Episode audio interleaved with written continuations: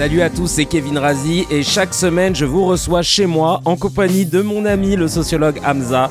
On se réunit pour parler de ce qui se passe dans l'actualité et dans nos vies comme dans un groupe WhatsApp, sans filtre et avec sincérité. Et ça s'appelle chez Kevin Razi.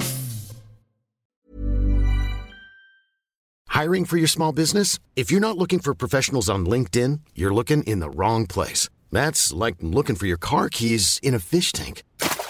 LinkedIn helps you hire professionals you can't find anywhere else, even those who aren't actively searching for a new job but might be open to the perfect role. In a given month, over 70% of LinkedIn users don't even visit other leading job sites. So start looking in the right place. With LinkedIn, you can hire professionals like a professional. Post your free job on linkedin.com slash people today.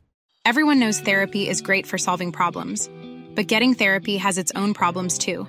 Like finding the right therapist, fitting into their schedule, and of course, the cost. Well, BetterHelp can solve those problems. It's totally online and built around your schedule. It's surprisingly affordable too. Connect with a credentialed therapist by phone, video, or online chat, all from the comfort of your home. Visit betterhelp.com to learn more and save 10% on your first month. That's BetterHelp H E L P. Hey, it's Danny Pellegrino from Everything Iconic.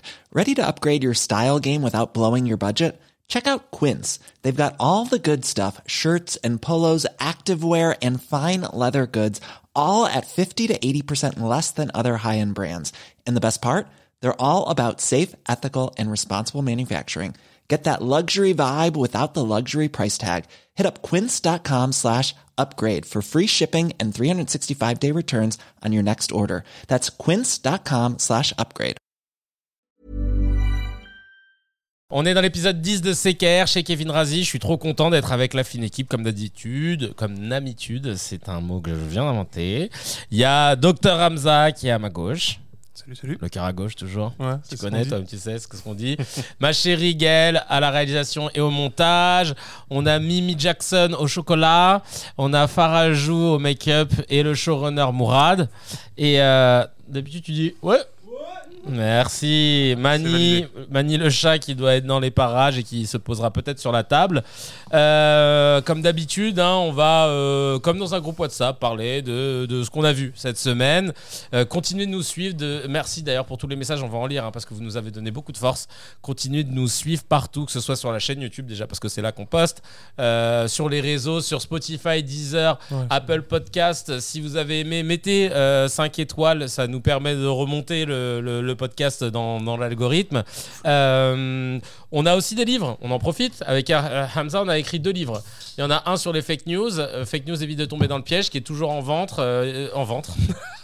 En forme, en J'ai- forme. eh, je sors de scène, mon frère, là, je vais bon, dire bon. n'importe quoi. Toujours en vente. Euh, Il y a le lien dans la description. On a aussi euh, un autre qui s'appelle Science Six. Putain, tu l'as pas ramené Et non, Et bon, on va le ramener. oublié. Ouais, Euh, Il y a ça, celui-ci aussi, Alexis Michalik, Big Up, euh, Passeport, la pièce dans laquelle je joue actuellement. Allez voir. Eh, mais on pourrait faire un, un- un lien aussi pour ça d'ailleurs dans la description, pour, euh, pour prendre Carrément. des billets. Bah ouais, euh, carrément. On va, vous, on va tout vous mettre. Euh, on vend une voiture, on met le lien dans la description, on va tout faire. Euh, ah oui, alors euh, je voulais aussi euh, nous féliciter parce que, alors, euh, vous savez, pour soutenir la chaîne, il y a un petit bouton sur la YouTube qui s'appelle rejoindre et ça, prend, ça permet de prendre un abonnement à 5 euros par mois qui permet de soutenir la chaîne, ce qui nous permet de faire ces tournages toutes les semaines. Et on a notre premier abonné. Oh, magnifique. Et ouais, bravo, voilà, je suis trop Ah ouais. content. Ah ouais, bienvenue, bienvenue. trop. Bienvenue Trop bien. dans, bienvenue dans le Trop cercle euh, Ça- ça- Iman. Euh, ça voilà. touche, ça touche. Bah, ça, franchement, ça fait trop plaisir. Merci pour le soutien, Iman. Euh, franchement, ça me touche de ouf. Bon, euh, je, je la connais, hein, voilà, c'est une amie, mais voilà, mais, Bah, au moins elle lance Eh, ses steaks. c'est une bonne amie. Et ça, c'est une bonne amie, voilà. Parce que qui dans la salle euh, Ah. s'est abonné jusqu'à présent? C'est genre le mec, il s'en prend à ceux qui taffent. non, mais franchement, euh, ça fait trop, plaisir. Et, et je vous rappelle que quand vous cliquez sur rejoindre, c'est pas juste vous cliquez pour, euh, sur rejoindre et vous lâchez 5 euros par mois. Non, évidemment. Euh, Au-delà d'avoir un petit badge euh, devant votre pseudo quand vous écrivez, c'est surtout que vous avez accès aux épisodes en avant-première parce qu'en général, on vous les donne un jour avant qu'ils sortent. Et surtout, vous avez la possibilité d'être dans un petit chat avec Hamza et moi où vous pouvez balancer vos idées de sujets, de, de choses que vous avez envie qu'on traite ou si vous avez des retours à nous faire, etc. On est en mode, euh, euh, comment ça s'appelle euh, J'allais dire conférence room, mais en gros, euh, tu vois, le, là où. comment on appelle ça là, Les ré- rédactions, les réunions de rédaction comme, Je sais plus, ça, ça fait trop longtemps qu'on n'a pas fait de télé. Ah ouais. La- la- la- les, réunions qu'on fait avant une émission où tout le monde. Conférence de rédaction, ouais, voilà. Mais il n'y a pas un nom en anglais mieux? Ouais, on va trouver. Parce que là, ça fait. Parce que conférence de rédaction, ça te donne pas envie de lâcher 5 balles. Mais, et, et- et honnêtement, je vous explique, soutenir cette chaîne avec euh, ses abonnements, euh, il y a un objectif très simple c'est euh, c'est pas de devenir euh, riche grâce à vous, non. C'est le FYM. C'est quoi le FYM C'est un concept américain qui veut dire le fuck you money. Le fuck you money, c'est le level d'argent qu'il te faut pour que tu sois totalement indépendant et que tu puisses dire fuck à tout le monde. J'aime bien ça. J'adore ce- ce- ce- cette idée, ce concept du Très FYM. Et donc, à Très partir de combien t'estimes que tu as atteint ton FYM Petite idée. Moi, j'avais fait une blague là-dessus. Ah, D'ailleurs, tous mes DZ avaient validé. J'avais dit, les Algériens, eux, leur FYM, il est à 1 euro parce que eux, ils s'en battent les couilles. Quoi qu'il arrive, ils diront ce qu'ils ont envie de dire. Et ben moi, je, je- je veux qu'on atteigne cet objectif de FYM. C'est-à-dire que si vous voulez qu'on aborde, parce qu'on nous lance hein, sur des sujets, eh, Bien il s'est passé ci à l'international, il y a ci. Bien Eh, tu penses quoi? Cet animateur, il a fait ça, machin, là. On a envie de dire. Beaucoup ouais. de choses. On, a- on pense, on, on étudie, on travaille même. Il faut savoir qu'il y a plein de trucs sur lesquels on collecte énormément d'infos. Absolument. On balance pas pour l'instant, mais ça va arriver. Et plus on sera indépendant financièrement, plus on va ouvrir les vannes. Ça s'appelle The Newsroom. Merci Mourad qui, me, qui Nickel. vient de me dire. La Newsroom. Si vous, voulez faire partie de la Newsroom, on est ensemble. Euh, alors, je vais lire euh, d'abord pour commencer les petits messages qu'on a reçus qui sont sympas. Euh, Qu'est-ce qu'on a reçu comme petits messages qui sont sympas? On a. Laura MTLJ qui dit merci Kevin pour tes super émissions. C'est gentil, merci Laura. Il y a Fred qui dit à mon goût vous avez bien fait de vous entourer d'un monsieur aussi bien cultivé que ce monsieur Hamza, un beau binôme bien équilibré. Et ouais, ça. C'est pas normal. Ouais, grave. Et il a le même nom de famille que toi en plus. Euh, il y a dit... Alors après, ça réagit par rapport à Dinos. Euh, Dinos qui interdit les photos et vidéos à ses concerts. Il y a Zaza qui dit Foresti l'avait fait euh, à son avant-dernier spectacle il y a quelques années. Step by Step qui dit Mouais, ne pas pouvoir être certaine d'avoir le message s'il arrive un truc à, mon fils juste pour aller voir un spectacle. Trois petits points. Alors je lui ai répondu à elle. Je lui avais dit Mais euh, tu sais, moi je suis né dans les années. euh, 4 fin des années 80 et. Et quand on sortait et qu'il n'y avait pas de portable, euh, enfin, on n'était pas dans une psychose à l'époque. Alors certes, c'est un plus, mais euh, faut pas croire que quand on n'est pas joignable, c'est la merde. hein. Euh, avant, on faisait. Tu te rappelles quand on se donnait un rendez-vous Ah ouais. euh, samedi On était, 15h au centre commercial Belle Épine, bah, un samedi 15h, il n'y avait pas de, tu sais, 10 minutes avant. Ouais, je suis pas bien, désolé, ou j'ai une galère. Non, Ouais. non, t'es- quoi qu'il arrive. Complètement d'accord. et donc je me dis, voilà, tu peux te le permettre. Là, en plus, c'est juste le temps d'un spectacle. Les gens, ils, ils aiment trop dire, mais imagine, il se passe quelque chose. À chaque fois, je dis, mais oui, mais à l'époque, on faisait comment? Il se passait pas plus de dingueries à l'époque, il y avait pas plus de morts, plus de dégâts des eaux, plus de. Après, on, peut comprendre un peu l'inquiétude, machin. c'est des enfants et tout. Après, il y a des manières de faire. Tu peux sortir, à la limite. euh, Bah, C'est au fait, pire. Hein. En fait, le, système là où tu mets ton, en fait, le système c'est de mettre ton portable dans, un truc magnétique et il, te permet de le récupérer après. Tu peux sortir de la salle si vraiment tu as besoin d'utiliser ton portable et là il te le démagnétise, tu passes ce coup Ah, de fil et après il te le remet dans Voilà. la poche et tu re-rentres. Voilà donc des- Pour les cas comme ça particuliers, je pense qu'il n'y a pas de. moi, moi, je connais des gens qui ont fait, euh, c'était, je crois que c'était Boudère qui me racontait ça. Il me disait qu'il avait fait une soirée une fois euh, où euh, tout le monde devait mettre son portable dans une espèce de panier et le panier il était à l'entrée et il y avait une petite pièce dans l'entrée. Et euh, si tu voulais euh, consulter ton téléphone ou des trucs comme ça, et ben t'allais dans la petite pièce, tu passais tes coups de fil, tu regardais tes messages sur Insta, machin, puis après tu revenais à la soirée, mais tu laissais le portable là. Ouais, c'est bien. Et ben aussi. franchement, il m'a Bah dit on a passé une bête de soirée Bah ouais. parce que euh, t'es pas le nez sur ton portable, tu rigoles, tu t'es pas là à, à- tu te sens pas épié, tu te sens, enfin bref, à, Non, c'est à faire à suivre. Mmh. L'histoire de la femme qui a déplacé le cadavre de sa mère là en voiture, il y a eu des réactions. Euh, Il y a Abou Hanifa qui dit pompe funèbre c'est un méga business mais l'humanitaire c'est pire 70% des dons servent à payer les salariés qui exploitent les bénévoles et payer les campagnes de collecte Dès qu'il y a des intermédiaires, les sous sont dilapidés. Piège jaune, c'est de l'humanitaire, quoi. Sinon, toujours au top les CKR, mieux que la chanson de Booba. Il y a une chanson Ah, DKR, ouais, voilà, c'est ça. Ah. Sympa, salut Mani. ça. Euh, bah merci, merci, merci, c'est gentil. Sur les pièges jaunes, il y a Sarah qui dit Ouais, c'est ce qui m'énerve avec l'existence des associations et, et événements de charité. On demande aux gens normaux, et donc qui galèrent aussi, d'aider une cause qui devrait être bien gérée par le gouvernement grâce à nos, à nos impôts. Donc c'est un problème qui ne devrait pas exister. Mhm. Bah ouais, c'est ça. C'est le résumé. C'est le résumé. Bon résumé de ce qu'on dit. Mmh. Mauve qui dit je suis par terre et pendant ce temps là euh, lui donc lui c'est Emmanuel Macron euh, il ferme des lits dans les hôpitaux c'est quelle logique? Je suis infirmière on souffre heureusement qu'il y a les plaies jaunes Non, c'est. Affligeant. C'est fou, hein. C'est affligeant. Ouais. Et là, on a un dernier message de euh, Lotfi Abdeli, qui est un humoriste euh, tunisien que j'embrasse, qui vit à Paris maintenant. Il a répondu sous la vidéo des agriculteurs qui prennent des produits étrangers pour les donner au Resto du Cœur. Il a mis, mais après, il considère que c'est des produits de merde. Est-ce que c'est honnête de les offrir au Resto du Cœur? Je lui ai répondu avec un smiley qui rigole en disant c'est mieux que rien. Franchement, je sais pas quoi dire. Euh, mais c'est le, le geste, quoi, tu vois. C'est, euh, c'est, juste de se dire, ah bon, bah voilà, quoi, tu vois. Bref, bon. Carrément. Euh, c'est parti pour commencer avec la petite news. Alhamdulillah, la petite news où quand tu l'entends, tu te dis Ah, Alhamdulillah, ça fait plaisir, Dieu soit loué. Euh, Il y a un premier traitement qui est désormais disponible pour les personnes atteintes de vitiligo. En France, euh, le vitiligo, c'est un- une maladie auto-immune qui provoque une dépigmentation de la peau euh, progressive. Michael Jackson a eu la vitiligo, euh, Edouard Philippe aussi. Euh, ça touche près de. Comment? Ouais, c'est ouais, mais, mais les deux, c'est bizarre parce qu'Edouard Philippe, ouais, il a perdu. euh, Non, je sais pas s'il a perdu les poils ou c'est lui qui les a rasés en vrai. C'est lui qui a rasé sa barbe, je pense. Je sais pas. Ouais, c'est Mais il a changé de teuté, quoi. Mm. Genre vraiment, tu vois les deux Mais teutés, Il a pas changé de politique. mais il a pas changé. Ouais, en Ouais. plus, il se droitise de plus Ouais, en ouais. plus. hein, et Ouais, tu ouais. sens qu'il veut revenir. Il s'est Ouais. dit, bon, bah, on va prendre la tendance. Ouais. Euh, donc, ça touche près de 1 à 2% de la population française. C'est beaucoup. Et euh, ouais. Et déjà disponible aux États-Unis, en Allemagne et en Autriche, c'est une crème euh, qui euh, devient euh, le premier traitement autorisé et remboursé à 100% par l'assurance maladie. Et la, la porte-parole du laboratoire en France a déclaré le patient va se voir repigmenter de manière progressive jusqu'à repigmenter euh, quasiment à 75% au bout de 6 mois pour la plupart. C'est impressionnant. C'est ouf. Hein. Bah ouais. J'ai même du mal à y croire tellement c'est impressionnant. Bah ouais. Parce que ça fait longtemps qu'on sait- qu'on connaît cette maladie. Bah, et- Ma- M- Michael, ça a été un Ouais, des premiers cas de célèbre. En C'est fait, dur. Parce que oui, il y a, y y le vitiligo que, que tout le monde voit quand c'est le visage, par exemple, ou les bras ou les mains. Mais il y a aussi dans le corps, etc. Et ouais, non, c'est pas du tout. euh, Ouais.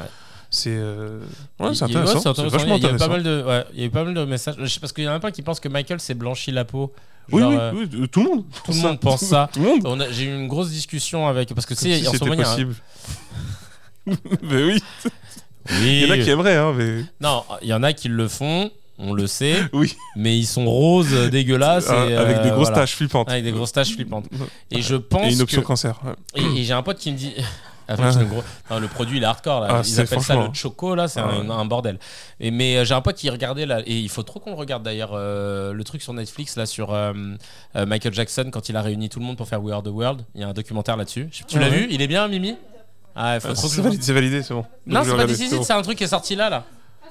Ouais, c'est sorti il y a une semaine. Et, et- et Là où il y a des gens, des gens qui chantent bien, en fait. Ouais, là où il y a des. Ouais. Et, et tu vois, pendant 48 heures, comment il a réussi à réunir tout le C'est monde, hardcore. comment il a monté le truc et tout. Et euh, mon pote Mike, euh, il me dit Tu vois que euh, dans la vidéo, il est un peu rose, machin, ça se voit qu'il a mis du choco, tout ça. Et moi, je lui disais C'est un gamin.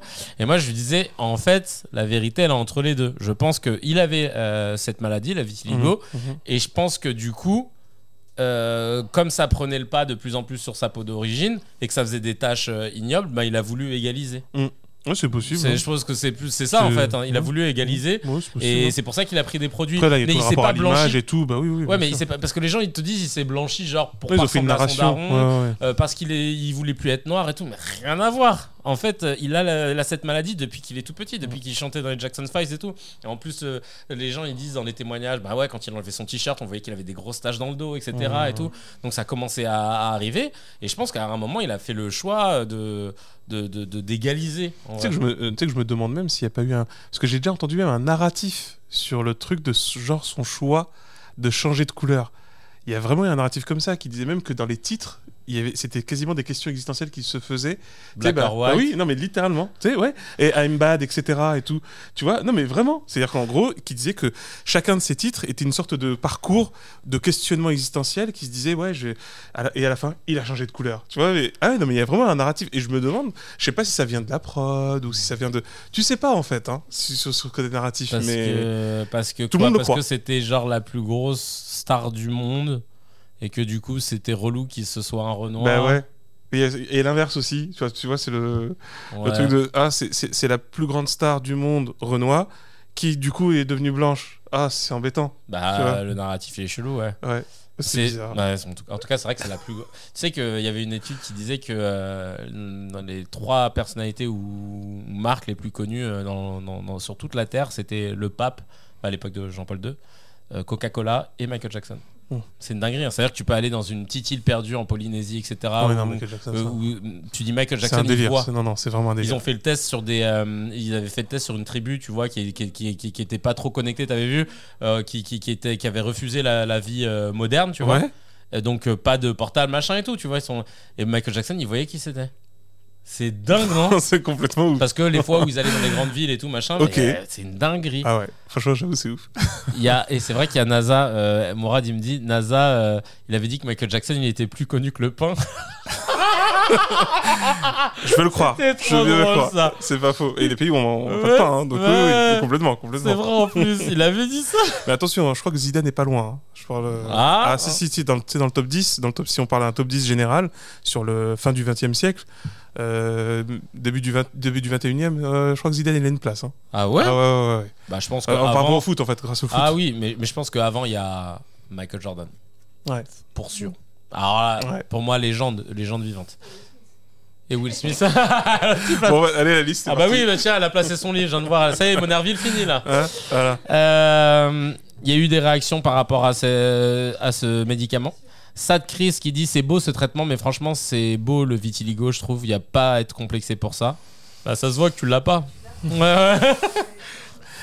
mais après, oui, parce qu'il y, a- Non, mais- il y a une mannequin euh, connue là. Oui, qui oui. est- ouais, ouais. Après, des gens peuvent se l'approprier aussi. oui, c'est- voilà, c'est ça. C'est normal, euh, je veux dire, à un moment donné, quand tu peux pas l'enlever, bah, tu te dis, bah, vaut mieux. euh, Ouais. euh, des- bah, oui, voilà, il faut pas que ça soit infamant, et puis il faut pas non plus, faut qu'on habitue nos regards aussi à, à ça, en fait. Euh, Ouais. C'est comme pour tout, en définitive. Donc, euh, oui, je, je peux entendre un peu le, le truc, mais il y en a, ça dérange vraiment, et puis, et puis ça reste une pathologie. Donc, Bah euh, oui, oui, grave. Il y a Nat Khan qui dit Edouard Philippe is back. c'est des cons. Mais lui, pour le coup, euh, il est pas, il a pas changé de couleur de peau. Bah non. Enfin, oui, non, mais la, la- la dépigmentation et le vitiligo, ça touche, quelle que soit ta pigmentation Oui, d'origine. oui. hein. En fait, tu vois que sa Ouais. a changé, ouais. Ouais, ouais. Et euh, Nassim qui dit perso j'en ai et je vis bien avec, même si c'est sur le torse. Je préfère encore permettre à d'autres personnes qui ont des handicaps euh, de bénéficier de remboursement plutôt que, ce, que ceux-là. Après, ça n'engage que moi. J'ai envie de dire, c'est gentil, C'est gentil. Ouais, mais pourquoi choisir? Ouais, ouais, c'est ça. Moi, je veux qu'on soigne tout le monde. Bah ouais, c'est ça. On base. va pas enlever un remboursement pour. Ça, euh, c'est parce qu'on nous a habitués, tu vois. On nous a déjà pré- on nous a préparé à ça. hein. Et justement, et justement, euh, j'en viens au sujet que je voulais aborder euh, personnellement. Là, mon petit mot de, de- du jour, c'est concernant les mutuelles. Tu vois, j'ai plus de mutuelle là depuis le début d'année là, parce que j'avais encore un an avec la mutuelle de mon ancien taf. Euh, et donc là, j'ai dû en prendre une, tu vois, parce que je vais me faire soigner les dents. Je vous raconterai après euh, dans un autre épisode euh, toute cette étape là sur les dents, c'est assez incroyable. Et oh le teasing, je suis très fier de moi. Euh, euh, donc du coup avec Gaël, je regardais les mutuelles. On parlait de la mutuelle Alan, tu sais, Mourad. C'est pas mal en plus. hein. Tout est digital et tout. C'est pratique quand t'as pas d'employeur. Tu vois, c'est pas c'est 45 balles la la moins chère, quoi. C'est marrant parce que ça augmente d'un euro avec ton âge. Donc là, euh, si je suis encore chez Alan et que j'ai 80 piges, bah, je suis à 80, 90 euros quasiment. Ah, c'est pas la même. hein. Ah ouais, ouais. Et donc, euh, ça me faisait rire parce que je voulais juste comprendre ce que la mutuelle remboursait. Comment c'est une tannée ce truc? Et pourquoi Oh t'as essayé? Faut pas Tu sais, il y a essayer. écrit. Pour, pour moi, je suis con. Ah, je préfère commencer déjà. De base, je suis con, d'accord? Donc, moi, quand il y a écrit mutuelle qui rembourse frais dentaires à 100%, un con, il dit quoi? Ah, bah, ça rembourse tout. Bah oui. Bah oui, c'est Évidemment. logique. Et eux, là, ils On a sont fait des obligés maths. de. Eh, mais les gars, ils ont inventé un système, t'as envie de les gifler carrément. Ils La te disent. BSR et tout Alors, ça. euh, Ouais, c'est ça. par exemple, l'ophtalmologue, ça vous a coûté 60 euros. Alors, donc, si vous avez une mutuelle euh, qui garantit à deux- 200%, ça veut dire que le BRSS, Oui, c'est il ça, est à c'est ça. 30 euros. Ouais. Ça, c'est le, le- le- le- La base de remboursement de la sécurité de la sociale. sécurité sociale. Et donc, si le BRSS il est à 30 euros, alors ça veut dire qu'il y a 70% qui sont remboursés par la sécurité sociale, soit 21 euros. Et donc, nous, en fait, on complète à hauteur de 130%, euh, soit 39 euros. Ce qui fait qu'à votre charge, bon, bah là, ça va, il reste zéro. Attends, il dirait, cousin, dis-moi juste, euh, on prend en charge 20 balles. Mais tu vois, vraiment, parce qu'ils ont inventé un truc. Le ticket modérateur, c'est quoi déjà ça? Je sais pas. je te jure. Le ticket Je crois que modérateur. personne ne sait. Mais euh, Le ticket modérateur. non, non, mais moi-même, je sais pas du tout. Franchement, je le vois partout dans tous les trucs. Mais, mais bon, c'est Ils m'ont saoulé. Ah, Franchement, ils la maison qui rend fou. Ah ouais. Mais eh, le sketch là, le sketch. Ce truc d'Astérix Obélix là, les 12 travaux. Ah. C'est la maison qui rend fou. pépite, par- la maison qui en fout. Le formulaire B38, Ah il fallait au bureau du... Ah ouais, non mais c'était une dinguerie ce truc là. On passe au Mezze. Mezze, les petites entrées de news avant d'attaquer notre sujet. On a les Jeux Olympiques 2024. Euh, alors là, c'est une dinguerie. On sait que les Jeux Olympiques à Paris, c'est une dinguerie. Euh, on a dégagé les élèves du Crous, les étudiants, pardon, du Crous parce qu'on a besoin de place. On va peut-être mettre en place euh, un système de, de passe comme à l'époque du Covid pour pouvoir circuler dans Paris parce qu'il faut pas qu'il y ait trop de monde. On sait qu'ils sont en galère avec les flics parce qu'il n'y en a pas assez. On est en galère sur les travaux, sur les transports en commun. Et là, nouvelle galère. En fait, euh, ils, ont, ils sont partis chercher des retraités pour euh, devenir agents de sécurité. Ah oui, voilà. Voilà. Excellente idée. Euh, parce qu'en fait, ils ont besoin de 17 000 agents de sécurité privés par jour pour les JO. Et en fait, euh, la Caisse nationale d'assurance vieillesse et le France Travail, ils ont lancé une campagne pour les recruter et ils vont former à la palpation et à la filtration d'enceintes de sportives. euh, voilà. Euh, Donc, on va se faire palper par des yeux. euh, euh, mais c'est les non mais c'est eux non mais wesh non mais vraiment non mais là franchement, Ah, attention, il s'enfuit. Attention, il s'enfuit. Oh, oh, oh, oh. Ça va, Rattrapez-le. eh, ça va Vite. les arrêter que comme ça. Tut, tut, tut. Eh, pep, pep. Ça va être un grand Ah max. ouais. Il a franchi la barrière, vite Ouais, Un plaquage. Ah, Ah, ça va être compliqué, hein. Oh là là. Eh, mais... oh, mais- Oh, non, mais.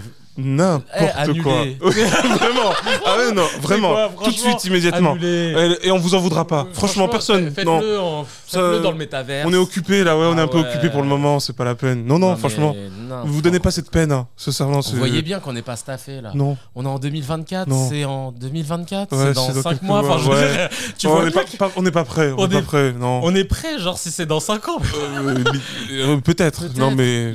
Euh, Anne Hidalgo qui nous dit que les transports en commun ils seront pas tous prêts, machin, bah, bah, Oh. fais pas, cousine, Mais- fais mais pas. co- c'est ça, mais en fait, mais c'est surtout que tu te dis, mais en fait, on gagne quoi? Je veux juste savoir. Et c'est ça. Je, par des médailles euh, qu'on n'aura pas, mais euh, hein, parce qu'on a toujours du mal un petit peu quand même dans certaines, dans certaines épreuves. Bah, je veux dire, bah, après, parce que là où c'est super intéressant, c'est qu'il y, y a des vraies réflexions là-dessus. C'était la ville. euh, en fait, on l'a chippé à quelle ville, entre guillemets, qui a elle-même refusé de, se- de se présenter C'était, je dis pas de bêtises, euh, Stockholm. Ouais, c'était Stockholm qui était, qui Ah était candidate pour 2024.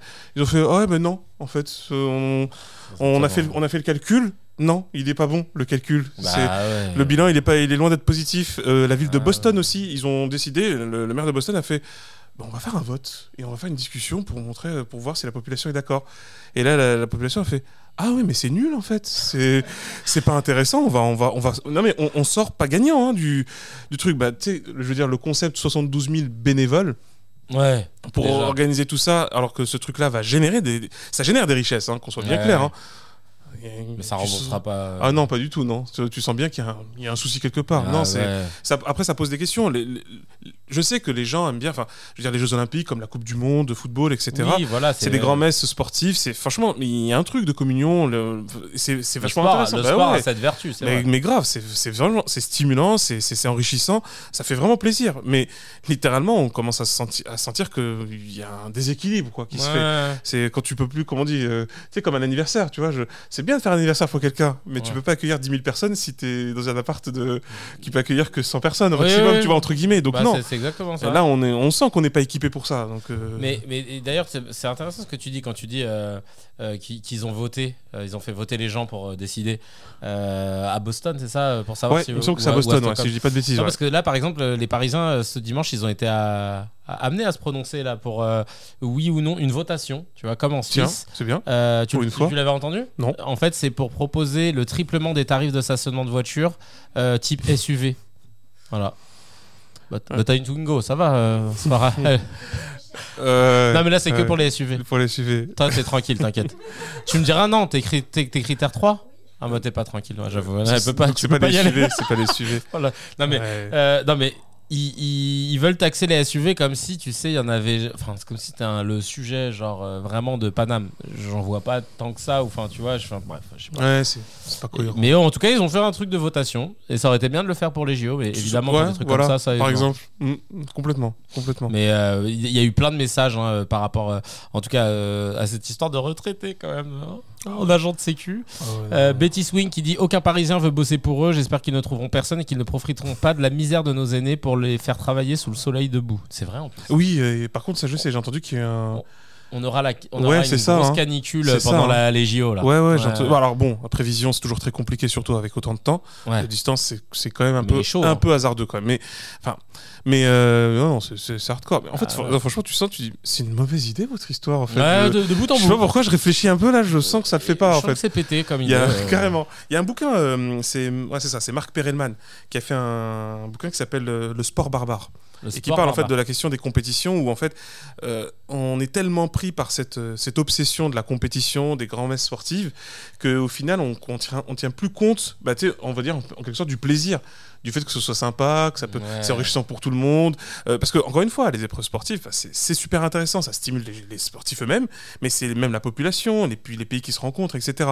Mais là, on sent qu'on commence à être, enfin, c'est vérolé quoi, ça, ça, ça va vraiment pas, ça va vraiment Ah bah, clairement. Ah non, Il y a. Charlie, Charlie, Charlie, non pardon, Aurélou d'abord, d'ailleurs, d'abord qui dit pourquoi payer des jeunes quand on peut sous-payer des vieux? Ouais, ça c'est chaud aussi. Non mais je, euh, par contre vraie question, est-ce qu'ils sont payés? Moi je sais pas, hein. c'est pas écrit dans le. A priori oui, tu vois, ils Bah, ont pas en dit 72 000 bénévole. bénévoles, mon gars. Ouais, j'avoue. Hein Il y a- faut, faut, faut, faut Charlie. Chéri qui dit on se sentira bien bien bien en sécu, génial. Ça se forme pas qu'en trois semaines un agent de sécurité, mais ouais. Ce qui est vrai. Il y a Scratchy qui dit c'est JO, ça va être Narnia. Tu vas avoir des étudiants à la rue, des retraités qui te contrôlent. Je sais pas dans quelle réalité parallèle on est en train de rentrer, mais cette saison 2024 va être magique. Ouais, délirante. C'est C'est vrai. vrai, hein. putain, Oh, c'est ça très va vrai. être une dinguerie.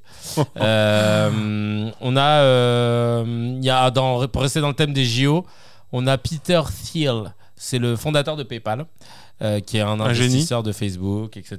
Ouais. Un génie. Ouais, toujours des génies, comme Bezos. Ouais, voilà, C'est c'est des ça. génies. Mais tu sais que euh, Il nous éclaire. Il y a Patrick qui partage la scène avec moi là dans la pièce de passeport qui nous a vite fait parler de, du créateur de PayPal pour nous dire que en fait c'était une dinguerie euh, euh, scandaleuse euh, ce- lui et ce qu'il a fait. Il faudra qu'on creuse là-dessus. Et en fait là ils ont lancé les Enhanced Games. En gros c'est des Jeux Olympiques où le dopage est autorisé. Euh, Très bon. donc sur le site officiel, il y a écrit, tu sais, enhance en plus, c'est ce, ce mot qu'on voit beaucoup là en ce moment, genre euh, pour euh, genre quand tu veux avec une IA améliorer la photo, améliorer la- Oh, l'audio, ah, on appelle ça enhance, tu vois. Et là, les enhance games, donc c'est des Jeux Olympiques du futur. Et, euh, donc, il y a que- il y, a que 44% de- des athlètes qui utilisent déjà des produits d'amélioration de performance. Et il est temps de célébrer la science en toute sécurité. Le sport Science. peut être plus sûr sans dépistage de drogue. J'aime bien le mot magique, la science. Ouais, la science. C'est pour la science, vous inquiétez pas. Ça- ça- mais c'est- mais c'est je sais pas on dit enfin vraiment je sais pas comment il est venu de cette idée euh, ça fait vraiment idée de mec bourré en vrai Ouais, un peu quand même. tu vois fin Ouais. de réçoit Ouais, c'est. eh les gars venez euh, t'imagines euh, on fait euh, des JO et genre Ah, mais c'est- t'es piqué et t'as le droit On te contrôle pas. et tu sais normalement après on rigole on boit un coup puis après bon bah vas-y j'y vais les enfants Ah, là c'était faut aller- drôle, hein, ouais. c'était drôle là, là. et lui non J'ai le lendemain non mais les gars euh, bah comme je suis milliardaire du coup euh, J'ai des idées génies. en Ouais, fait, voilà. je, je suis, et comme je suis un génie de la Silicon Valley, je l'ai déposé. connu. Voilà. C'est connu, forcément. Donc on va le faire. Ouais. Mais euh, ouais, bah allez-y. Et puis avec, ça va être cool aussi dans, pendant les JO de dopé d'avoir euh, euh, surtout la, la, la, la troisième mi-temps avec euh, les arrêts cardiaques aussi. Là, ça va être une nouvelle Intéressant. épreuve. Ah, ils viennent faire un AVC. Voilà, intéressant. Un Ah, AVC là, et on a un un deuxième AVC là. Intéressant. Ah, une paralysie. Ah, paralysie. sera les, les Il nouvelles ne faudra pas prendre ce- ce produit. Les épreuves, ce sera les épreuves de secourisme t'sais- après. Surtout ceux qui ont eu des arrêts. Il y aura pas les marques. Allez, il c'est parti, tu les vois. Il y aura les marques des produits en fait. Ouais, tu vois, comme ça on saura. Voilà. Ah, tous les- Alors tous stéroïdes, les copes stéroïdes en fait a réussi. hein. Ah Par ouais, contre, euh, anabolisant c'est plus compliqué. Ah, N'importe quoi. 300 mètres C'est et des grands malades. Je te jure. Le Ah 4 ouais, fois, hein. le, le 4 fois réanimation, ils sont là. Allez, c'est parti, attention. Euh, L'Uruguayen là qui est vraiment en passe de le réveiller. Ouais, ça va être dingue. Euh, Il y a eu plein de messages. Hein. Dodge, euh, Dodge euh, Hippie qui dit En vrai, ce serait amusant à regarder. On verrait pas la différence, les gars. C'est comme regarder le. Parce que Hein si tout le monde est Ça dopé- ressemble. Ouais, ça ressemble. ça ressemble au Tour de France. Euh, ah, c'est pareil. Ouais, Pourquoi il accélère à la fin Ouais, ouais, c'est ça. C'est juste que là, voilà, ils accélèrent tout, le- tout, le- tout le long, en fait. Euh, Il y a aussi Brandon qui dit. euh, non, euh, oui, qui dit ça existe déjà, ça s'appelle les Jeux Olympiques. Oh Zach Winner qui dit c'est un concept Ah, vrai, intéressant. Ouais, bah, un peu. Ouais. Même les perchistes se dopent. C'est impressionnant quand même. Même euh, dans natation. euh, non, mais tout en fait. Il y, avait un pote de, il y avait un pote de, mon, de ma sœur qui était euh, dans le milieu de la natation quand il était plus jeune Mhm. et euh, il allait faire sport-études et tout et un jour en réunion avec euh, ses parents et son entraîneur ils lui ont dit est-ce que vous êtes euh, vous nous autorisez voilà à, à administrer des produits qui permettent d'améliorer la performance machin? Et donc il dit comment ça? Bah vous savez ça fait partie du truc et tout machin et donc euh, ils ont dit ben non en fait il dit bah oui mais tout le monde fait ça hein, sinon on pourra pas prendre votre fils il va être dépassé par tout le monde et tout. Puis il a pas fait euh, C'est dingue. Ouais. Mais tu sais, ça me fait penser, ça me fait vraiment penser à. Je me souviens, je me souviendrai tout le temps de cette interview de, de Virenque euh, par rapport au cyclisme. Ah, Où, en fait, à un moment donné- lui, elle, les guignols, ils l'ont Ah, mais, mais parfait, mais c'était parfait. Mais en plus, il a eu des descendants hein, là-dessus. Mais surtout, quand à un moment donné, on lui dit oui, euh, ça vous fait quoi en fait d'avoir triché, etc. Et lui, je, je me souviens parce qu'il était vraiment à fond. Il disait mais arrêtez de dire que j'ai triché. Tricher, c'est quand tu fais pas comme les autres. C'est Tu vois vrai. Oui, il dit, hey, Il j'ai a fait pas ça comme ça. Voilà. Il avait Oui, le oui, ça. oui, oui, un, peu moins. Ah, Non, mais- mais vraiment, tu vois, il dit. c'est bah, dingue, quand même, dit- T'imagines match quand on est à dire ça, c'est fou quand même. C'est ça. Il y a Zach Winner qui dit euh, c'est un concept intéressant qui sont beaucoup plus honnêtes que les Jeux Olympiques, dans lesquels plus de 40% des athlètes admettent avoir utilisé des substances dop- dopantes, mais seulement 1% sont pris au piège. Ah, je savais pas ça. Ah, c'est ouf. Euh, Il y a Sioux qui dit ça sent pas bon cette histoire. Euh, si ça se fait, ça risque de pousser les producteurs euh, à faire de la dope toujours plus dangereux, juste, euh, juste pour vrai. voir un, athlète rajouter 0,3 Mais c'est secondes vrai. au compteur. Ouais, c'est ça, ça va être la, la course. Dans à- le livre Le sport barbare, il parle de ça aussi, cette problématique de la compétition. C'est-à-dire Mhm. que, en fait, il y a une différence entre l'émulation. Si mes souvenirs sont bons, il parle de ça. En fait, entre l'émulation de, tu sais, tu, tu, participes au même sport et tu essaies d'avoir des beaux résultats et tout, de, de faire un peu plus parce que tu sais le faire, machin. Et l'idée de compétition pour elle-même. Tu vois, euh, par exemple, c'est vrai, c'est connu. les- les- la team américaine en général, elle a vraiment cette obsession depuis la guerre froide de de- d'avoir toujours des records olympiques Ouais, oui. tu vois le truc des records olympiques etc et à un moment tu sais mais tout le monde se dit mais physiologiquement c'est pas normal en fait Euh, Ouais. on devrait pas toujours pouvoir dépasser c'est pas aussi vite à la limite Ouais. sur du temps long tu vois mais pas aussi vite et euh, c'est pour ça que d'ailleurs les, les produits dopants c'était vraiment à ce moment là que ça, ça a pris un pic Enfin, dans les années 90 Ah, mais ça m'étonne pas. ça. 90 c'est un Et il y a. Joseph euh, Novak qui, qui met une compétition de toxicomanes en gros. Pourquoi pas Ça va être sanglant, je te jure. Euh, Il y a Rémi Buzine, le journaliste de Brut, Mm. euh, qui avait porté plainte pour des faits de violence de policiers à son encontre lors d'une manifestation le 1er mai. Et la plainte a été classée sans suite pour infraction insuffisamment caractérisée. oui Le truc, c'est qu'il y avait une vidéo où on le voit se faire tabasser, traîner par terre.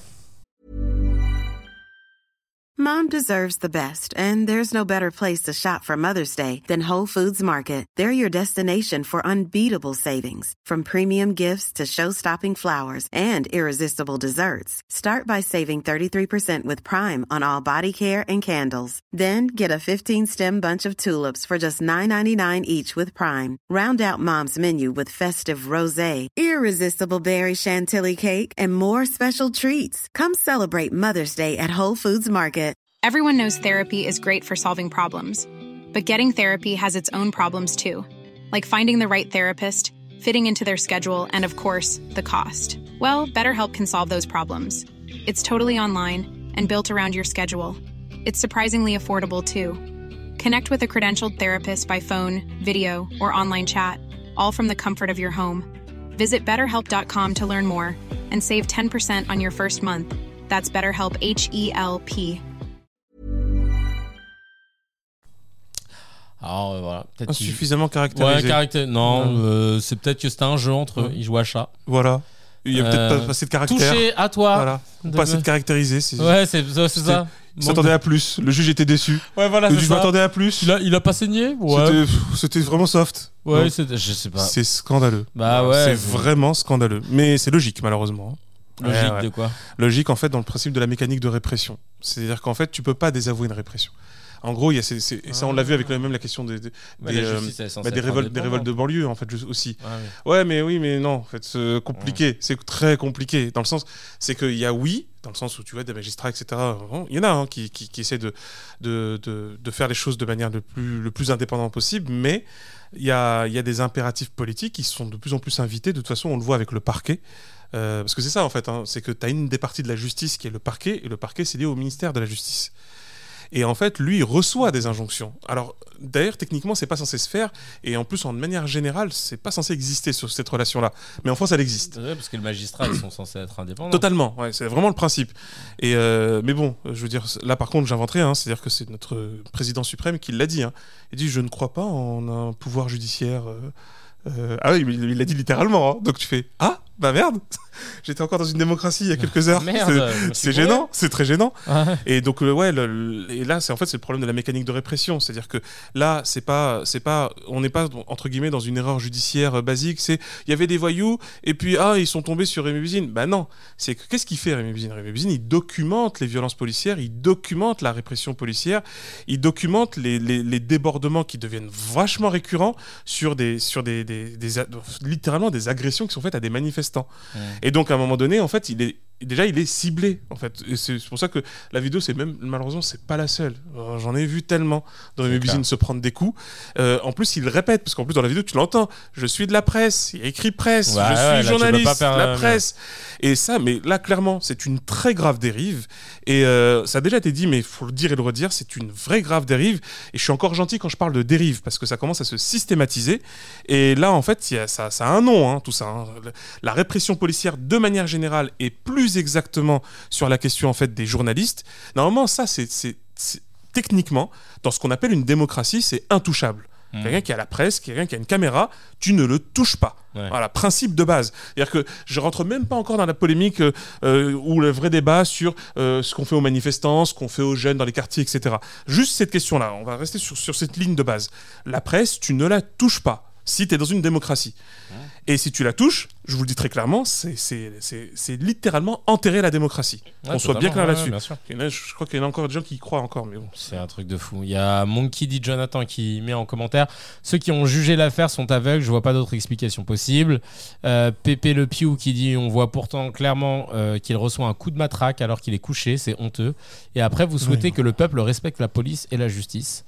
Et, ah bah euh, attention, la question se pose très sérieusement. hein. ah bah, c'est Attention, hein. hein. Attention. On joue avec le feu avec des, des- des décisions comme celle-ci. Depuis trop Et- longtemps. Et il y a Dark Oden qui dit euh, Il respire encore C'est bon, c'est pas assez caractérisé. C'est un truc de fou. Bah, c'est limite ça. hein. Ouais, Ouais. ouais, mais, non, mais à la fin, ils vont dire oui, il est tombé tout seul. Non, mais il est tombé sur la matraque plusieurs fois. En fait, il a rebondi. Ouais, Sur il a la rebondi matraque. sur la matraque. C'est gênant. euh, hein. Voilà. Il a voulu stopper la matraque avec sa tête. Voilà, il Drôle fait d'idée. ça, Drôle d'idée. Voilà. J'ai pas compris. Voilà. Tout en filmant. On comprend pas. C'est pas. Tout en criant je suis de la presse. c'est un nouveau c'est un trend TikTok sûrement. Sûrement. C'est sûr. Euh, Il y a une enquête pour finir le, le Medze euh, qui est pilotée par la plateforme d'investigation Follow the Money et des médias européens, dont Le Monde, et qui révèle que près d'un quart des 704 eurodéputés actuellement en fonction ont été impliqués dans une affaire d'infraction à la loi ou de violation d'un règlement. C'est beau. Et C'est beau. et- et c'est ouf parce que tu te dis, dans il y a des boulots pour lesquels. euh, regarde déjà, alors, il y a- je sais que tu n'as pas le droit d'avoir un casier quand tu veux être euh, ambulancier, par exemple. Hum, Prof aussi. Prof aussi Oui. Ah oui. T'as oui. pas le droit d'avoir un casier. tout niveau. Hum, Député, député, euh, redéputé, on s'en fout. Si t'as eu un casier, c'est pas grave.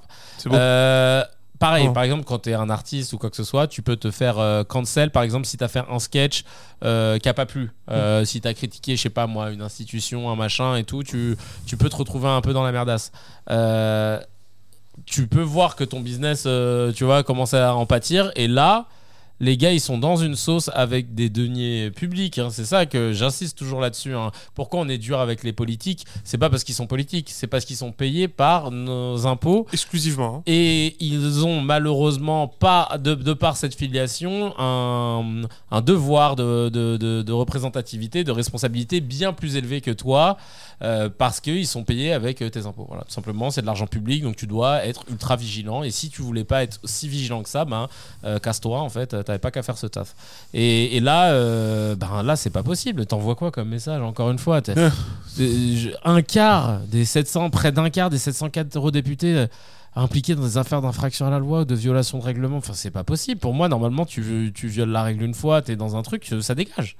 L'exemplarité, voilà. Ben on attend l'exemplarité de Karim Benzema. euh, Ah, tous les marrant, ans. ça, hein. tous les ans, on veut qu'il soit exemplaire euh, en France. Mais là, euh, il, est, il est élu par personne, les gars. il est hein. élu par Restez- restez personne et il est tranquilles, pas amis, payé hein. par nous, voilà. Ah, alors littéralement. hein. donc euh, c'est un truc de fou, ça. Je comprends pas euh, comment euh, à chaque fois on- ils s'en sortent. Enfin, je- bah, c'est normal qu'ils s'en sortent parce que ils- ceux qui sont au-dessus d'eux pour pouvoir juger, ben ils sont dans le même bateau. Donc euh, Voilà. tu vas pas trouver de, tu vois. C'est comme quand euh, les députés décident de s'augmenter. On en parlait là la semaine dernière. Non, mais là, là où il y a une C'est génial ça vois, quand même. Là où tu vois la dinguerie, mais en fait c'est ça, c'est que c'est drôle parce que je, je sais qu'il existe encore des gens qui croient en la démocratie représentative. Ouais. Les gars, euh, eh, bonne année en fait. Enfin, vraiment, je... gardez la pêche, euh, euh, partez en croisière. Mais vra- non, mais vraiment, c'est-à-dire qu'à un moment donné, c'est, qu'est-ce que vous comprenez pas dans démocratie représentative En fait, voilà, représenter quoi? Ça repré- Là, là, le quart, il représente quoi en fait? Expliquez-moi en fait. Soit on, on explique que toute la population est, ce sont des voyous. De, de deux, en fait, surtout qu'il y a une chose euh, basique, tu vois. Euh, c'est drôle parce que souvent les gens, quand tu es en niveau culture G, Mhm. sont un peu au courant, enfin un peu ce moment culture, de euh, Socrate qui a bu la ciguë parce qu'on lui a fait un procès euh, par rapport en fait à ce qu'il défendait philosophiquement. Mhm. Donc, euh, tu vois, c'est c'est intéressant. Socrate, quand tu enlèves même la question philosophique, tu dis c'est un gars, il a dit des choses, ça n'a pas plu, et les gens qui gouvernaient la cité dans laquelle il était, Athènes, a dit tu dois mourir. Parce que c'est pas intéressant ce que tu racontes. En gros, on Il y l'a avait beaucoup de morts sur Hein TikTok. Hein. tu Euh, en fait, on l'a- en gros, comme on dit, l'accusation qu'on lui, a- qu'on lui a lancée, c'était de, de, de railler et de moquer les dieux Ouais. et de corrompre la jeunesse. Ah ok d'accord. Activité très intéressante. Et donc, contra- contrairement il faisait ça, et ce qui est fou, c'est que il a été condamné, puis ensuite on lui a demandé de euh, c'est lui qui doit la boire la ciguë, mais c'est l'exécution par une démocratie. C'est la démocratie athénienne. Sauf que c'est une belle démocratie représentative, les amis. hein. C'est-à-dire qu'il n'y avait que des hommes Ouais. riches, assez âgés, point. En fait, Ah oui, c'est ça la démocratie athénienne, tu vois. Ils étaient, il me semble, si je dis pas de bêtises, ils étaient même pas une cinquantaine ou soixantaine, euh, c'est dans mes souvenirs, euh, ou un peu plus dans la boulée, donc euh, la fameuse assemblée. Ouais. Et en fait, c'est c'est pour ça que la démocratie représentative est un système qui cache très mal une logique oligarchique, c'est-à-dire une élite qui commence à monter et qui prend en fait les positions les, les plus importantes dans la culture, dans, le, le- le savoir, dans l'économie, etc.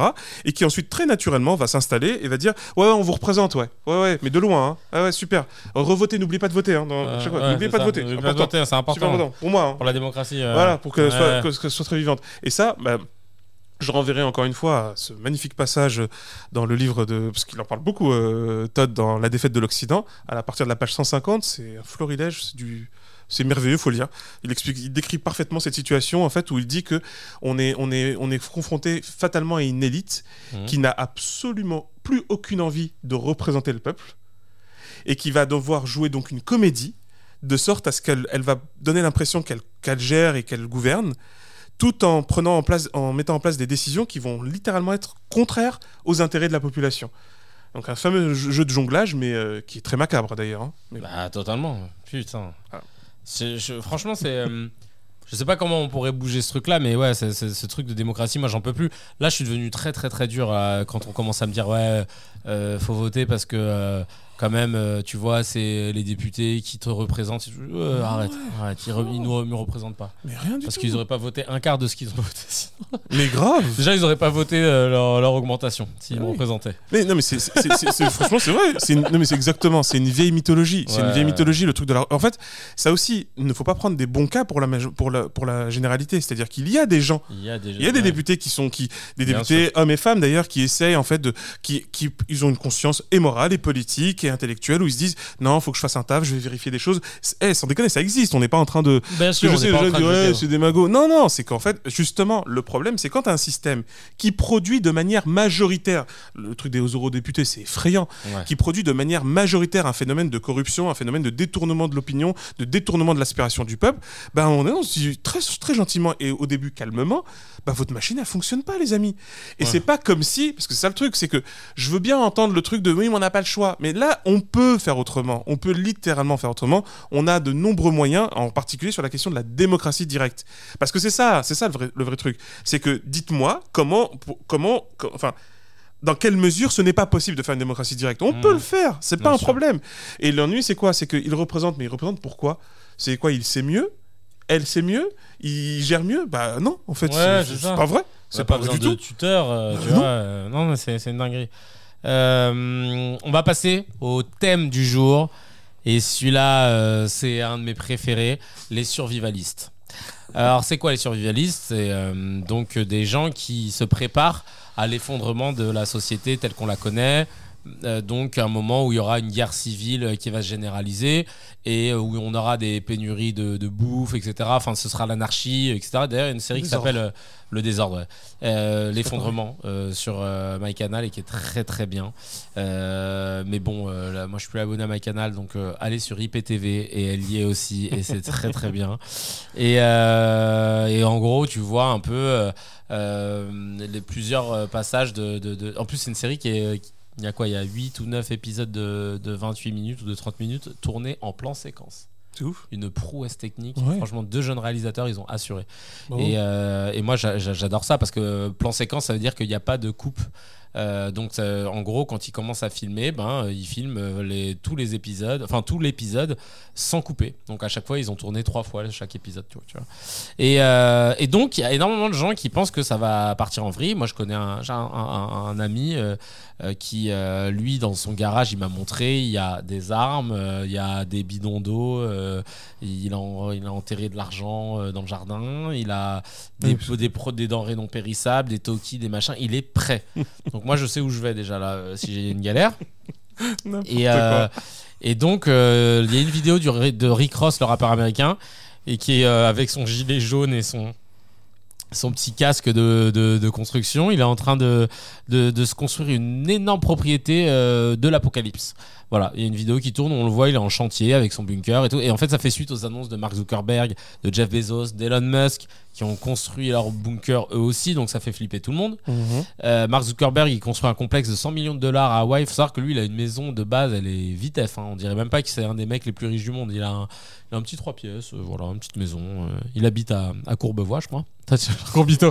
Mais non, mais c'est vraiment, c'est l'équivalent à Bécon, les Bruyères. Je crois. et, euh, et, mais, il a- mais il est toujours habillé pareil et tout. Et là, d'un coup, bam, il a mis 100 millions de dollars sur la table à Hawaï avec un énorme bunker hein. sous- souterrain de 450 mètres carrés.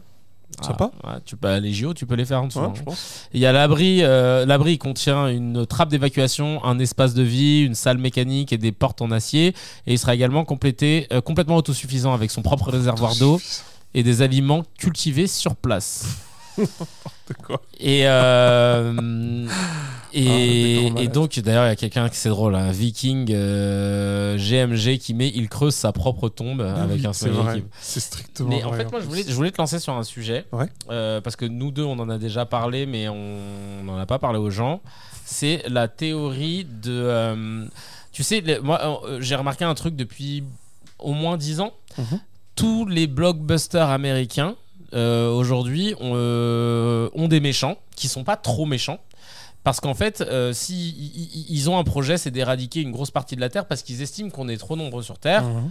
Et que du coup euh, il faut garder les meilleurs etc parce que la Terre pourra pas accueillir trop de monde et tu le vois avec euh, dans les Marvel avec Thanos Oui. parce qu'au oui, final Thanos il a pas envie de devenir le maître du monde tu sais à l'époque les méchants américain. Ouais, Ouais, Mm. les méchants à l'époque ils disaient oui je veux contrôler le monde on sait pas pourquoi Avec mais pourquoi faire avec Bah, ouais. comme ça le monde sera à moi et Parce que. et parce que c'est ça le but, tu vois, vraiment c'était ça un peu avant. Et, euh, et là, les, tu sais, ils ont décidé de pimper un peu les méchants dans les films. Et maintenant, le méchant il est là, genre, je veux pas contrôler le monde, mais on est trop nombreux.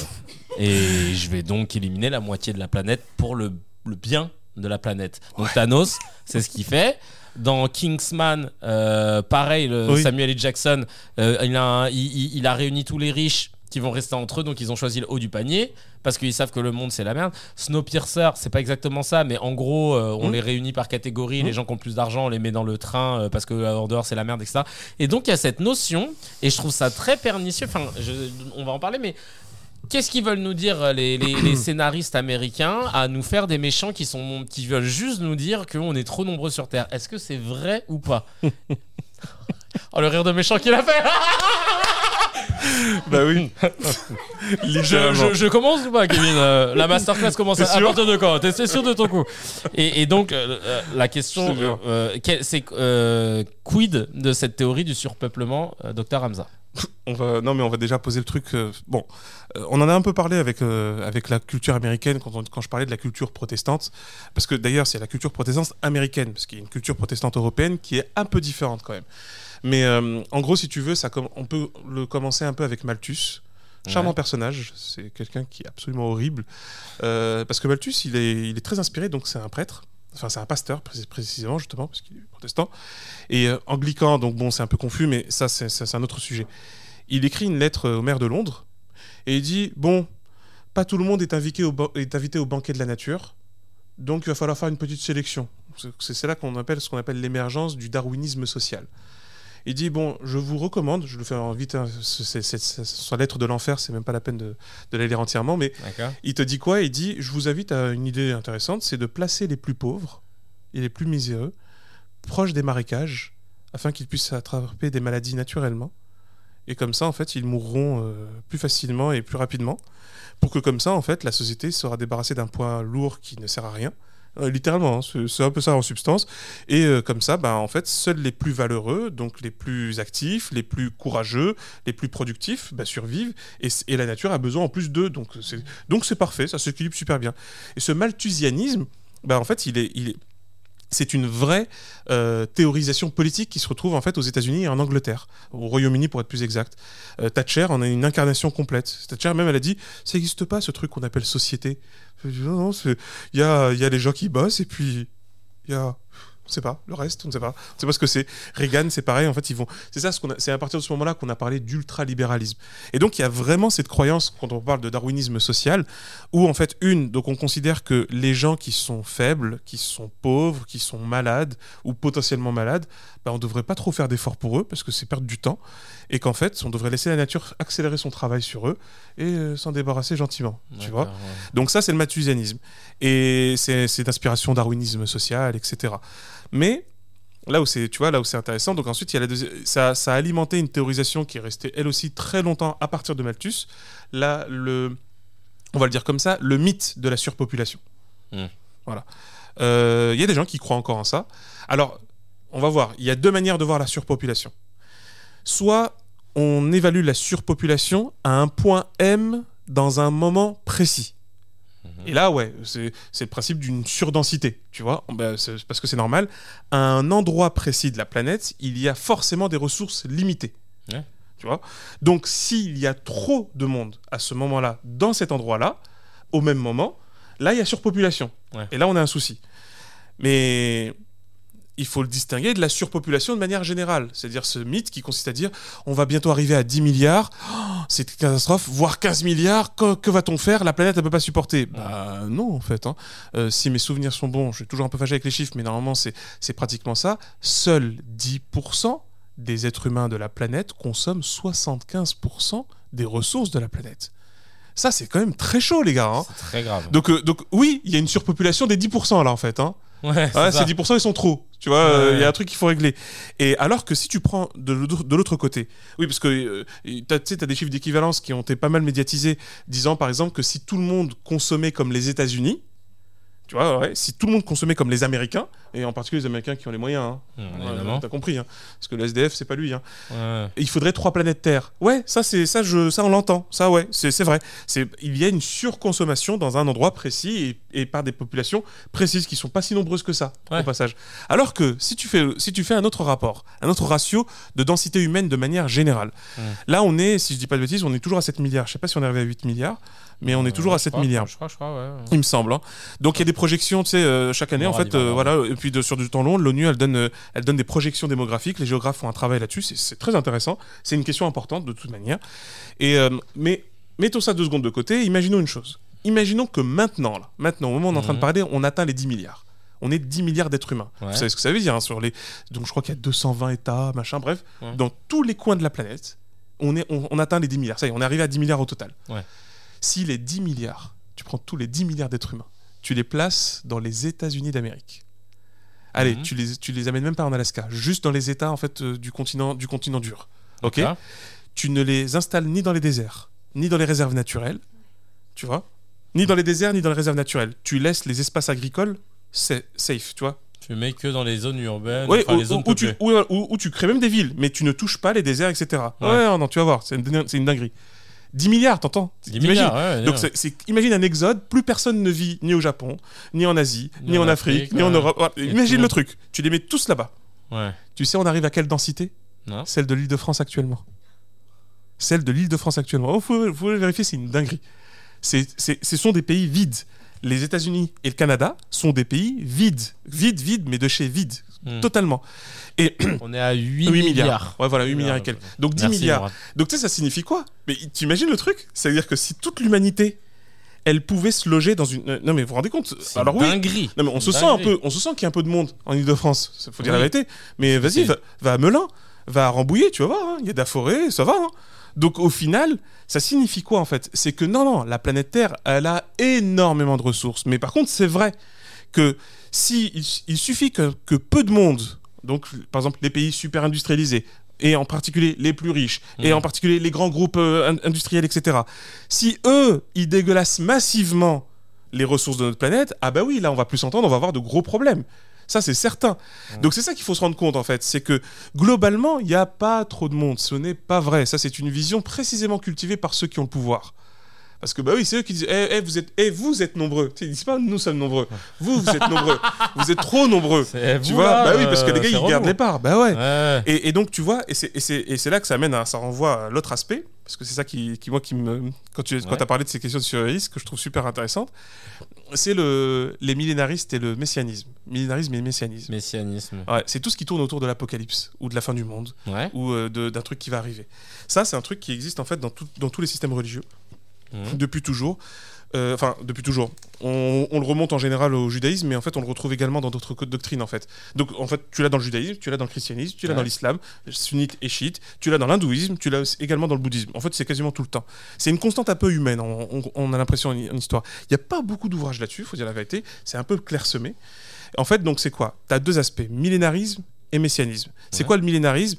Grosso modo, c'est croire qu'il y a un cycle, il y a un cycle temporel qui est assez long. Euh, un siècle, c'est peu, donc euh, c'est généralement un peu plus long. C'est pour ça qu'on dit millénarisme, c'est mille ans. Ouais. Et euh, les gens croyaient que mille ans après Jésus-Christ, c'est la fin du monde. Ok. Tu vois, ils se sont dit, ouais, Ok. c'est- bon, on a fait le tour, donc là, c'est fini. Tu vois? Et ça, ça arrive, on, on l'a ressenti un peu aussi avec l'an 2000. Ouais, Tu ouais, vois, ouais, c'est- vrai qu'on pensait qu'il allait se passer un truc. C'est ça. Et, mais parce que, en fait, en quelque sorte, il y a pas, on considère que les gens, en fait, font des études de cycle dans leur tête. C'est-à-dire que c'est comme avec un siècle. Euh, c'est pas arbitraire hein, quand on dit qu'un siècle, quand on change de siècle, on change d'époque.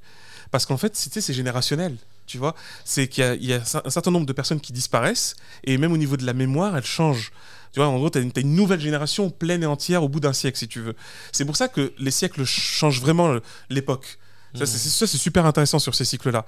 Mais donc, les gens ont cultivé cette croyance selon laquelle il y a vraiment un cycle très long qui, en fait, amène quasiment à la fin. Or, là où c'est drôle, c'est que donc on va voir qu'il y a deux côtés. Il y a un côté de croyance religieuse et de l'autre côté, il y a des réalités objectives qu'on pourrait parler sociopolitiques. La croyance religieuse, c'est de se dire, comme ça a l'air de dégénérer, c'est souvent le cas, ça, ça, ça, ça ne s'améliore pas, ça s'effondre, hein, c'est ça les théories de l'effondrement, et ben ça, ça signifie que Dieu, ou les dieux, peu importe ton type de croyance, mais veut mettre fin à ce monde qui est, qui est, qui est comme celui-là. Ça ça va pas en fait, on n'écoute plus Dieu, on ne suit plus les règles, donc ça ne va plus, faut mettre fin à tout ça. Et donc cette croyance de fin du monde, elle, elle s'active souvent dans ces fins de cycle. C'est un peu le truc de eh, ça fait longtemps que c'est pas passé un truc trop de ouf. Donc là, ça fait deux siècles, non, là ça fait cinq siècles, non, là ça fait sept siècles, non, là ça fait mille ans. Ouais, non, non, là c'est obligé, c'est la fin du monde. Obligé. Et, et c'est, tu sais que c'est fou quand tu entends des gens, des fois, qui disent Ah, quand ils voient ça, ah, vous avez vu, c'est la preuve que c'est la fin du monde. Mais t'as des trucs qui datent du Moyen-Âge qui disent la même chose. C'est trop drôle. Ah hein. ouais, oui, les, gens, les, les gens, en fait, ont toujours ces, réflexes-là. Et les religieux, ils y mettent une grosse couche là-dessus. Ouais, bah. Tu vois? Et c'est là qu'arrive le messianisme. Le messianisme, c'est quoi? C'est croire en, la per- en une personne providentielle qui généralement doit arriver au terme de ce genre de cycle. Voilà. Donc des fois, des fois, c'est pour empêcher la fin du monde. C'est pour dire ça va tellement, ça part tellement en vrille a- que là il faut un sauveur. C'est là Christ, hein, ça veut dire sauveur Ouais. en grec. C'est Jésus et, même Messie, hein, c'est le principe du Messie. C'est qu'en fait il vient pour sauver. Donc c'est le sauveur. Enfin, ça, c'est ce qu'on a dit un peu, un peu après quand même. Euh, ensuite, il va y avoir des croyances comme ça que lorsqu'il va venir, il va pouvoir rétablir les choses. Sauf que ce qui est drôle, c'est que bah, quand il est venu, bon, bah, il y a des gens qui l'ont suivi et des gens qui l'ont pas suivi. Ouais, ouais. Mais plus tard, bah, les gens se disent Ouais, mais il faudrait qu'il revienne. Ou alors, il faudrait qu'il y ait quelqu'un comme lui qui revient. Et c'est là que les messianismes apparaissent. C'est-à-dire qu'en fait, toujours on stimule. Mais là où tu verras, revenons sur l'espace un peu logique rationnel. Ouais. Sur l'espace logique rationnel, c'est qu'en fait, les situations évoluent pas forcément dans le bon sens dans les peuples humains. Hmm. Donc, en gros, tu vois, ça s'arrange pas bien, machin. On avance, on avance, on avance. Et là, t'as tout le monde qui, qui a l'air d'être témoin d'un effondrement. Ouais. Sauf que qu'est-ce qui se passe? C'est que comme les gens, des fois, on se se disent Ouais, mais on peut rien y faire, ouais, mais c'est compliqué, mais qu'est-ce que tu veux qu'on fasse? Bon, c'est comme ça. Et ben, en fait, la personne qui va, qui, va, qui va avoir le courage et l'intelligence de dire Ah non, mais il faut faire quelque chose, en fait. Ah, mais je vais le faire. Et quand il va le faire, Ah, C'est le Messie. c'est un sauveur tu vois? Il y a un mécanisme comme ça. Et là, ça, ça correspond à quelque chose de super intéressant. C'est ce qu'on appelle en fait les prophéties autoréalisatrices. D'accord. Les, self-fulfilling prophecy, comme on dit. Les prophéties auto- autoréalisatrices, c'est que tu crois tellement en quelque chose qui devrait se produire, pas qu'à la fin, ça elle se produit. Et là, on a un parfait exemple qui est assez intéressant et impressionnant. Donc là, à l'heure actuelle, par exemple, tu as dans le judaïsme, euh, d'ailleurs, franchement, il y a une série Netflix qui, est- qui, qui était Messia super. Ouais, Messia. Euh, même Ouais, si euh, Mercier ouais. est très nul, mais, euh, mais sinon, mais sinon concrètement, euh, concrètement, la série, elle tient vraiment la route. Au moins, c'est là-dessus. Parce qu'en plus, ils ont été très subtils sur le scénar. Euh, parce que c'est, en plus toute l'ambiguïté, c'est génial. Franchement, par Faut- contre, c'est très faut maîtrisé. regarde ça. Ah, mais ça, c'est très très intéressant. Mais parce qu'en fait, ça se base sur effectivement cette triple croyance. Le judaïsme croit, euh, et ça s'est amplifié dans les années 90, mais ça fait depuis longtemps qu'ils y croient, croit en un Messie, Machiar, quelqu'un qui va venir sauver. C'est un sauveur. Mhm. Euh, D'ailleurs, dans les- la plupart des historiens savent que c'était même le cas avant Jésus. C'est-à-dire que quand euh, donc euh, les communautés juives, parce que c'était des communautés juives à ce moment-là, le christianisme n'existait pas. Bah en fait, il y avait une volonté. On pensait à Élie, on pensait à, à d'autres prophètes, et on disait que ouais là il doit être le sauveur. Au début même, on pensait que Jean le Baptiste, celui qu'on appelle Jean le Baptiste, va, va être aussi le sauveur. Et là, d'un coup, donc il y avait cette rhétorique, les Juifs attendaient un sauveur. Lorsque Jésus est arrivé, il n'a pas tenu les promesses que certains religieux juifs avaient attendues. Donc ils ont dit non, toi on va pas te suivre. Alors que d'autres ont dit ah si si si c'est lui. Et tu vois, et ça donnait l'histoire a montré que hop, ça donnait une nouvelle doctrine, tu vois. Et d'autres et c'est pas une blague ça aussi, des, des, des juifs qui, qui se disaient bah si c'est pas lui, il devrait quand même arriver du coup. Hmm. Je dis bah oui. Bah, donc ils disaient bah va- il faut le chercher. Ils cherchent, ils attendent, ils cherchent, ils attendent. Certains sont allés en Arabie pour attendre un, un messie également. Et certains ont pensé que le prophète de l'islam, Mohamed, était, était pour ça. Donc certains d'ailleurs l'ont suivi, des juifs l'ont suivi. Et, et d'autres ont dit non, ils, ils respectent pas la charte, euh, le, cahier, le cahier des charges des, du, du Messie, du Machiar. Et donc pareil, vraiment des gens ont suivi, d'autres ont dit non, non, non, on va attendre encore un petit peu. Euh, Il y en a, ils ont attendu depuis un peu super longtemps. et euh, et c'est pour ça que dans... Là, ça s'est un peu, un calmé, c'est-à-dire que tu as eu des, t'as eu des, des penseurs, des penseurs juifs qui ont dit ouais les gars, on va un peu se détendre, c'est plus compliqué que ça, c'est tout un régime, c'est une vision du monde, mais tranquille, on, on verra. Et en fait, progressivement, dans les années 90, euh, un grand rabbin Lubavitch, euh, Mena- Menachem euh, Mendel, si je dis pas de Ouais, bêtises, ouais, Mendel, euh, bah, à un moment donné, il a eu, le comme on l'appelle. Ouais, voilà, il a eu une attaque, il a une attaque cérébrale, ce qui fait que ça l'a amené au mutisme, il pouvait plus parler. Et donc des gens disent, c'est lui, c'est le Machiar. en fait, il- Ah bah, Et en fait, il répondait pas. hein. ouais, ils répondent chez les Lubavitch qui, ont- qui ont pris un peu le lead dans les communautés juives en général. Et donc, euh, il, était, Merci. il était vraiment en mode, euh, les gens, et ça, ça, ça a créé un revivalisme dans les années 90, parce qu'il est mort en 93, si je dis pas de bêtises Ouais. ça a créé un revivalisme de, l'idée du Machiar. Tu avais des slogans qui apparaissaient dans les communautés juives. Il va revenir, c'est sûr, il est même quasiment arrivé, etc. Ça, tu l'as dans le judaïsme. Hmm. Ça, a, ça a d'ailleurs beaucoup stimulé ce qu'on appelle le sionisme religieux. D'accord. T'as les chrétiens. Chez les chrétiens, de manière générale, ils pensent. Alors, ça fait quand même débat. Enfin, visiblement, ça fait le débat sur comment. Ils pensent en une seconde venue, ce qu'ils appellent la seconde venue de Jésus. Ouais, il doit revenir, comeback. Et là, et là, en fait, Jésus 2, Ouais, le, retour, exactement. Et là, en fait, où c'est drôle, c'est que, c'est, enfin, si je puis dire, c'est que certains penseurs et même théologiens chrétiens ont dit non, mais c'est vraiment à la toute fin fin, hein. c'est pas, c'est pas demain, les gars. hein. Et d'autres ont dit non, ça peut être bientôt. Là, c'est plus les protestants évangéliques et en particulier américains. Et tu vois, c'est là la boucle en fait. C'est que eux, il y a même certains qui ont dit non, non, mais il va vraiment, il y a des signes et tout. Il y a tout un emballement en fait sur ça. En plus, ce qui est drôle, c'est que les gens à chaque fois quand ils donnent des signes, ils te disent ça va arriver dans. Des fois, ils, te- ils- des fois ils osent, hein. Ils te disent ah ouais, littéralement, ils disent ah ouais, c'est bon, avril, avril là, ça arrive. Et donc quand ça passe, On dirait des mecs qui annoncent une mixtape. Ça arrive fort là. Vous êtes pas prêts. Je te, mais je te jure que oui, c'est vraiment comme. Et, et les gens, ils y croient. hein. Et, et on connaît en sociaux. Quand ils font ça, tout le monde se dit bon, ben, quand à la fin avril est passé, on arrive au mois de mai, c'est bon, le monde dit c'est une arnaque. Ouais. Bah non Ils se disent on n'a pas été assez pur, on n'a pas forcément bien prié, ou peut-être que notre foi n'était pas suffisamment forte pour qu'il ah arrive. ouais, ils Donc- des excuses. Ah ouais, donc ah mais c'est c'est impressionnant, ça marche beaucoup. Hein. Et et, euh, t'as plein de mouvements comme ça, des plus sectaires aux plus, aux plus généraux. La plupart des grandes religions évitent d'aller trop dans les détails, généralement. Ouais. Tu vois, ils sont plutôt prudents, mais t'as toujours des prêcheurs chez eux. Je parle Ouais. des trois religions d'ailleurs, judaïsme pour, pour celles qu'on va prendre dans notre sphère actuelle, judéo-chrétienne, musulmane. Et donc, euh, dans- chez les chrétiens, il y a cette croyance en la, en la seconde venue. T'as la plupart des grands religieux, en particulier catholiques, qui sont plutôt prudents en disant Non, non, les gars, c'est vraiment à la toute fin, fin, on se calme. Mais t'as de l'autre, certains qui disent Non, non, non, c'est bientôt, il y a des signes, etc. Il faut, il faut repérer, il faut voir. Et c'est en train de gagner un peu de terrain en ce moment. C'est en train de. hmm. Ah ouais, parce qu'il y a un délire, hein, tu vas voir. Et là, on arrive sur la troisième, la- la- le troisième venu, c'est-à-dire pour le, pour le cas judéo-chrétien musulman, les musulmans. Les musulmans ont développé, mais c'est arrivé, ça a apparu à peu près au 4e, 5e siècle après l'Égir, donc, euh, donc c'est-à-dire en l'an 1000, hein, Ouais. en l'an 1000 et 11e siècle, le messianisme et le millénarisme musulman, euh, qu'on retrouve dans les deux grandes doctrines, le sunnisme et le chiisme. Chez les chiites, c'est très important. Chez les, chiites, ouais, chez les chiites, pourquoi? Parce que les chiites sont définis par le fait qu'ils suivent en fait un ordre très précis de, de successeurs du prophète, Mhm. ce qu'ils appellent les imams. Pour eux, hein, pour eux, c'est ça un imam. C'est vraiment quelqu'un de très important. C'est quasiment oui. un équivalent du pape pour le, pour, pour le Ah oui, catholicisme. d'accord. Donc eux, ils ont ça. Ouais, ouais, c'est, il doit diriger spirituellement et politiquement le monde, le monde musulman pour, pour, pour les chiites. Ce qu'on appelle les chiites imamites. Et ben eux, en fait, ils considèrent qu'il y en a eu, il y en a eu 12. Et le 12e, en fait, euh, c'était en l'an, euh, c'était ouais, c'était en l'an 1000, hein, si je dis pas de bêtises également, ou 12e siècle. Je crois que c'est plutôt 12e. Faut que je me rappelle. Bref, euh, le gars, il était un gamin, etc. Finalement, il il a disparu dans une grotte, et donc il doit revenir. C'est pour ça qu'il l'appelle le l'imam attendu. Hmm. L'imam m'a dit qu'il se cache. Et là, bah, dis-toi, ceux qui gouvernent l'Iran actuellement, ils croient en ça. hein. Ils y croient fort, fort, fort, fort, et très, très fort. Et et il y a un côté, il y avait un côté de, bah, on attend, on verra. Il y aura des signes. Et des fois, il y a une croyance qui a dit on peut provoquer en fait. Il faut provoquer sa venue. Et donc, il faut qu'on fasse des choses qui, va- qui vont amener à ce que ça puisse se réaliser. Ouais, ça, c'est un peu compliqué quand, on arrive à ça. Chez les sunnites, ils ont récupéré un, un- un mélange entre les chiites imamites et les, et les chrétiens. Et un petit peu même dans le judaïsme, mais surtout chez les chrétiens. Mhm. C'est que, ils- c'est pas une blague, les sunnites ont récupéré la croyance de la seconde venue de Jésus. Ils disent ouais, ouais, il va revenir. Mais Ah ça, ouais. c'est, mais c'est margi- enfin, c'est marginal. C'est marginal chez les théologiens, mais beaucoup de croyants le, le pensent. Mais chez les théologiens, beaucoup de théologiens sont prudents là-dessus. Ils disent non, Mm. c'est plus compliqué que vous pensez.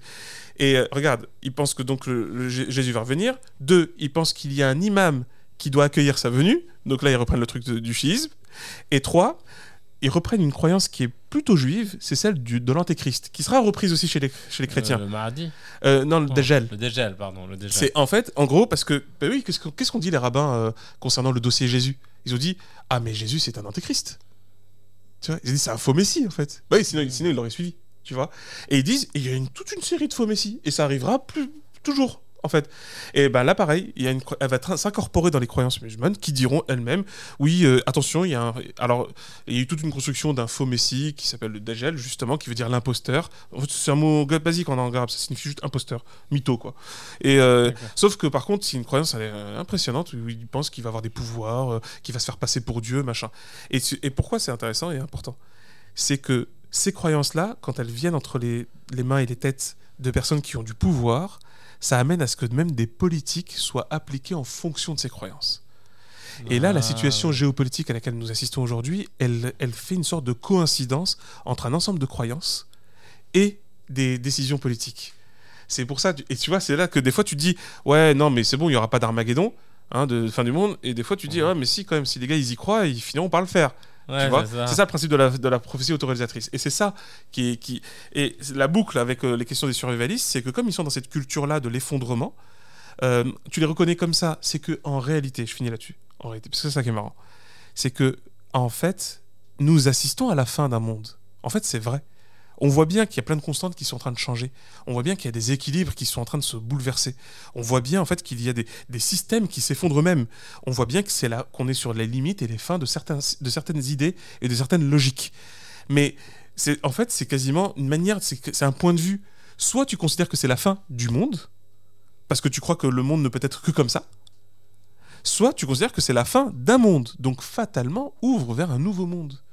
Et c'est là toute la différence. Tu vois, ça va, ça va faire la différence dans les années à venir, vraiment. C'est très sérieux, c'est une affaire très sérieuse. hein. Donc ça veut dire que potentiellement, euh, oui, euh, tu peux dire que les, survivali- les survivalistes, eux, ils pensent que c'est la fin du monde, Ouais, exactement. mais, euh, mais que c'est pas forcément ça, quoi. Que le, le- le monde ne va pas s'arrêter, il va juste changer radicalement. Littéralement, parce que ça ne fait aucun doute, le monde est en train de changer. Ça ne fait aucun doute. Et le monde à une très grande échelle, c'est-à-dire tel qu'on le connaît depuis pratiquement, on va dire, 3-4 siècles, peut-être même plus, est littéralement en train de changer. Et ça, c'est bah ouais, ça qui est super intéressant. J'ai envie de te dire d'ailleurs que la nouvelle doctrine qui apparaît, c'est celle qui se dit, qui parie sur l'humain et sur le sur l'avenir. Mm. Et les doctrines qui disparaissent, c'est précisément celles qui pensent que c'est la fin du monde. Bah tu vois, c'est vrai. souvent comme ça en fait. C'est Ouais. ça, qui est- c'est ça qui est un peu drôle, hein, si je puis dire. Mais tu sais que pareil, hein, par exemple à l'époque de Jésus, tu sais qu'il y avait des épidémies, il y avait un changement de climat, climatique, euh, il y avait, il y avait des grandes guerres. euh, Il y a eu les JO ou pas? Ouais, euh, hey, attention, c'est possible. hein. Ça- mais tu vois, merde, ouais, tu commences à te dire, ouais, voilà. Mais en fait, c'est ça qui est intéressant, c'est que c'est mine de rien, c'est c'est finalement toujours une question d'interprétation. Alors, je sais que c'est pas simple parce que les gens, des fois, ils disent non, mais c'est notre foi, c'est la croyance.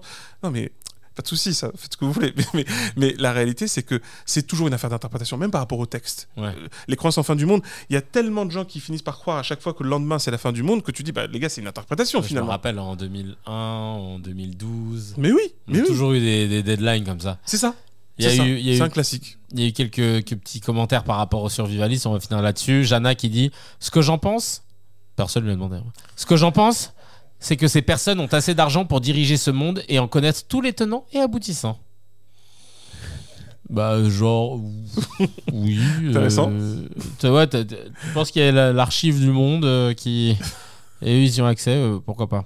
Euh, c'est rigolo hein, de, de penser ça. Pa- Paolo Player qui dit Qu'est-ce que c'est con de faire construire un bunker sur une île volcanique? Il aurait mieux fait de se faire greffer un cerveau. Et Smiley qui pleure de rire. Eh ouais, elle est bonne celle-là. Elle est très bonne celle-là. Bah, bah ouais, parce qu'en fait, ouais, je suis con, mais oui, c'est vrai, j'avais pas pensé. Île volcanique, euh, bah du coup, euh, frère. euh, Mais le comble, mais tu sais que le comble du survivaliste, le comble- pour, moi, pour moi, le comble du survivaliste, c'est c'est le survivaliste qui glisse tout seul dans la salle de bain et qui meurt en fait. Je bah oui, c'est le comble en fait. Mais c'est, bah oui, parce que c'est cette mythologie de je peux me débrouiller tout seul. Mais tu peux pas te débrouiller tout seul. Tu pourras jamais te débrouiller tout seul. C'est mort. C'est complètement mort. Et c'est, tu vois, mais c'est, intéressant ce type de croyance. Alors il va dire quoi? Il va dire, bah je prendrai plein de gens. Mais ouais, mais non en fait. Je prendrai plein de gens. Non, ça sera ces gens. Moi, ce qui m'embête un peu euh, dans le survivalisme, c'est de me dire que t'es tellement attaché à la vie que t'es prêt à vivre une vie de merde juste pour vivre. Mmh. Tu sais, c'est ce truc de. Il faut qu'on survive. Ouais, mais enfin, la vie, est-ce qu'elle vaut le coup euh, d'être vécue dans, dans un bunker? Mm. Tu vois Est-ce qu'au final, tu vas kiffer ta vie? Euh, C'est quoi ton but? C'est d'être en vie? Ok. Le plus longtemps possible. Ouais, mais pour faire quoi?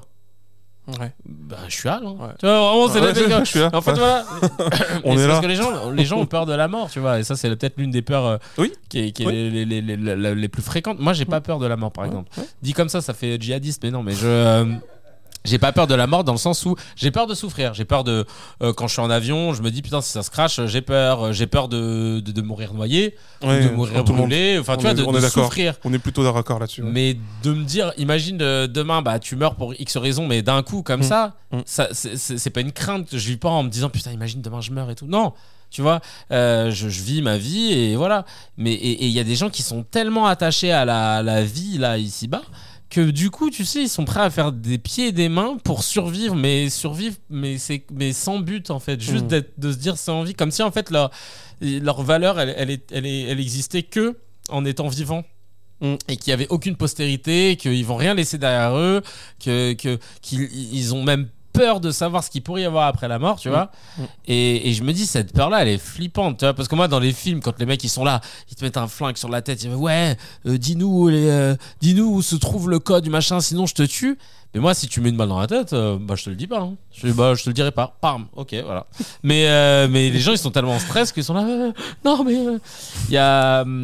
Il y a Metaverse qui dit ils ont peur de mourir car ils savent qu'après la mort, c'est fini pour les privilégiés. pour les privilèges.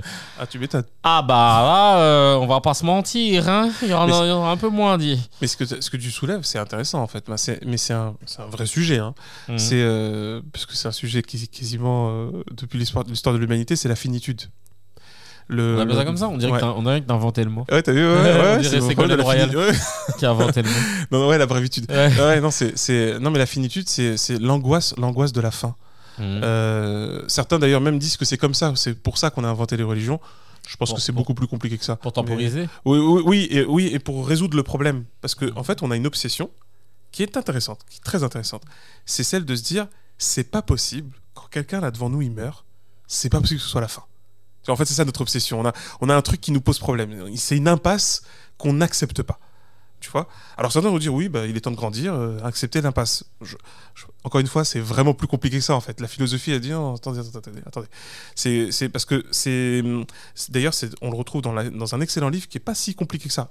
Tout petit peu, mais c'est euh, bah, c'est parce que quand même, Zadis. hein. non, mais parce que c'est un des grands pères de la, c'est un des grands fondateurs de la physique quantique. C'est Erwin Schrödinger qui a fait un Ah, le, le chat de Schrödinger, exactement. Ouais, d'accord. c'est vraiment lui. Et ben c'est, il a fait un livre qui s'appelle Qu'est-ce que la vie? D'accord. Et il parle de ça. Parce que justement, en gros, ce qu'il a découvert l'a amené à, à- à beaucoup réfléchir. Et c'est drôle parce que on pourrait se dire, mais rien à voir. Ben si, Bah, parce que tu sais que le- justement le chat Schrödinger pose des questions. Il attends, attends, il est, il, il est techniquement, enfin, d'un point de vue physique quantique, il est à la fois mort et vivant tant qu'on l'a pas encore observé. Ouais. Et là, ça l'a amené à se dire, mais attends, attends, notre monde et notre vie, est-ce qu'elle n'est pas finalement entièrement comme ça? Et là, Ouais. il, ouais, et il se dit en fait que c'est une forme, on- que nous, en fait, on est une forme d'information. Enfin, lui dit même qu'on est de l'information. Et l'information ne meurt jamais. Donc, il dit c'est le support qui change, mais pas l'information. Et donc, tu vois, le gars, il, il développe. hein. C'est- lui, il serait. il me fait penser au film là de Luc Besson avec. euh, C'était Scarlett Johansson, je sais plus là, où euh, à la fin. euh, elle, elle Ah, Lucie. Ouais. Oui, oui, oui. Ben, c'est c'est se base se un peu sur ça. télécharger un peu dans. Ouais, ouais, ouais. dans Mais- mais- c'est- Le mec, il a- j'étais je me rendais compte que j'allais spoiler le film là, dans le plus grand des calmes. Euh, très vraiment, mais, euh, vraiment, horrible. vraiment, genre, mais euh, ouais, mais en, en fait, c'est une façon euh, très, on va dire, euh, cartésienne, dirons-nous, Mhm. enfin terre à terre, de parler de réincarnation. Oui, mais non, mais c'est- c'est- comme on dit, il ne faut pas, il ne faut pas euh, sous-estimer les pensées très anciennes qui, en fin de compte, peut-être expriment avec des mots simples Hmm ou des idées simples quelque chose de très profond. Et il ne faut pas surestimer notre époque actuelle. Celle de, on a, ouais, on a ouais. tout géré, c'est bon. Ouais, non, la mort, on sait très bien ce que c'est. Tout. Non, c'est- t'as vraiment des chercheurs qui disent, on va se calmer sur euh, la Ouais. mort et, et Ce sera un beau sujet à faire en thème principal.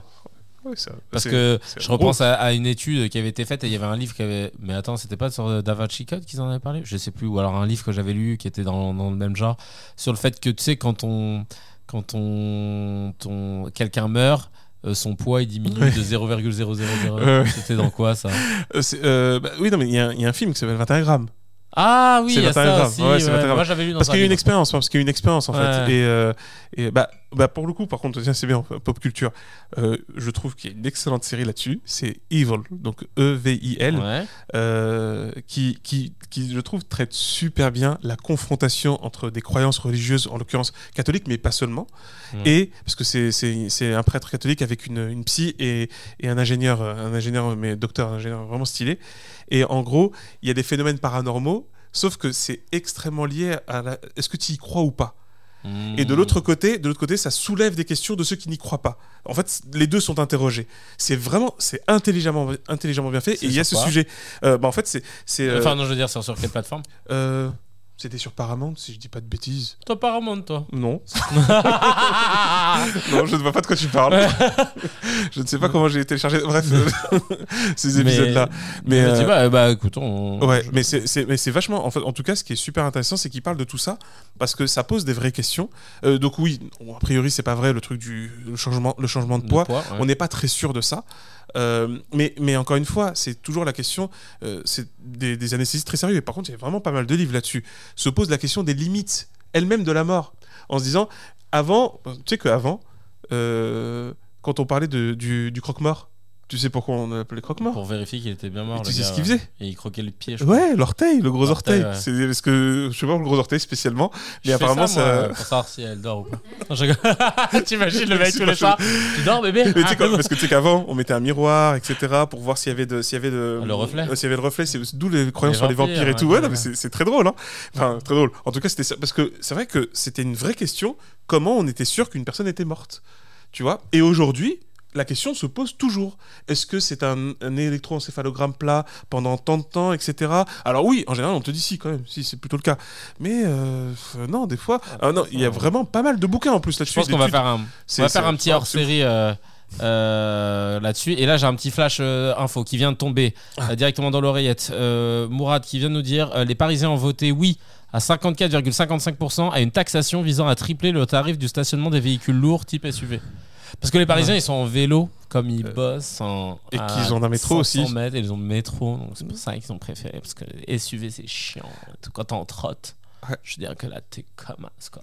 Euh, ok, d'accord. très Ouais. typiquement parisien. Après, j'aimerais bien savoir qui a participé, combien de participations, etc. Euh, environ Ouais, voilà. 16. Voilà, en, tout cas, en tout cas, c'était trop cool de parler avec vous. Euh, comme chaque semaine, continuez de nous suivre partout Apple, euh, Spotify, Deezer et sur notre chaîne YouTube. Continuez de, de follow, d'activer la cloche pour pas louper le, les, chaque épisode. A priori, c'est le mardi 18h30, mais parfois ça peut bouger. Je compte sur vous pour aller checker aussi la, la chaîne de ma chérie euh, Gaëlle Cagnan. Il y a Maskoff, des épisodes euh, toutes les deux semaines quasiment là. hein, ça, bon, allez, tous les mois, tous les deux trois semaines, mais euh, des interviews euh, vraiment euh, très profondes sur la face cachée des sportifs de haut niveau. Suivez aussi qui, qui veut de la pub là? Farah, tu veux? Si t'as levé la main. en tout cas, Farah joue. Il y a du lourd qui arrive. Vous êtes pas prêts là? Bientôt, bientôt. Ah, ça, oui, voilà. Tu veux de la pub aussi, Mimi? Pas sur la marque de vêtements? Non, c'est bon. Sur euh, la marque de, de voiture, là. Tu sais, dans le mec, il invente des trucs et tout. Sur la marque de, Ça, de les, bateau. les bretzels, là aussi, là, que tu sortais. et tout. Bah, en tout cas, merci beaucoup. Merci à toute l'équipe. Et puis, on se retrouve euh, la semaine prochaine, comme d'habitude. Avec grand plaisir. On est ensemble. Mom deserves the best, and there's no better place to shop for Mother's Day than Whole Foods Market. They're your destination for unbeatable savings, from premium gifts to show-stopping flowers and irresistible desserts. Start by saving 33% with Prime on all body care and candles. Then get a 15-stem bunch of tulips for just $9.99 each with Prime. Round out Mom's menu with festive rosé, irresistible berry chantilly cake, and more special treats. Come celebrate Mother's Day at Whole Foods Market. Even on a budget, quality is non-negotiable. That's why Quince is the place to score high-end essentials at 50 to 80% less than similar brands. Get your hands on buttery soft cashmere sweaters from just 60 bucks, Italian leather jackets, and so much more. And the best part about Quince, they exclusively partner with factories committed to safe, ethical, and responsible manufacturing. Elevate your style without the elevated price tag with Quince. Go to quince.com slash upgrade for free shipping and 365-day returns. Mom deserves the best, and there's no better place to shop for Mother's Day than Whole Foods Market. They're your destination for unbeatable savings, from premium gifts to show-stopping flowers and irresistible desserts. Start by saving 33% with Prime on all body care and candles. Then get a 15-stem bunch of tulips for just $9.99 each with Prime. Round out Mom's menu with festive rosé, irresistible berry chantilly cake, and more special treats. Come celebrate Mother's Day at Whole Foods Market. Si ça vous a plu, n'hésitez pas à partager les épisodes et à mettre 5 étoiles sur les plateformes. Et on se retrouve la semaine prochaine.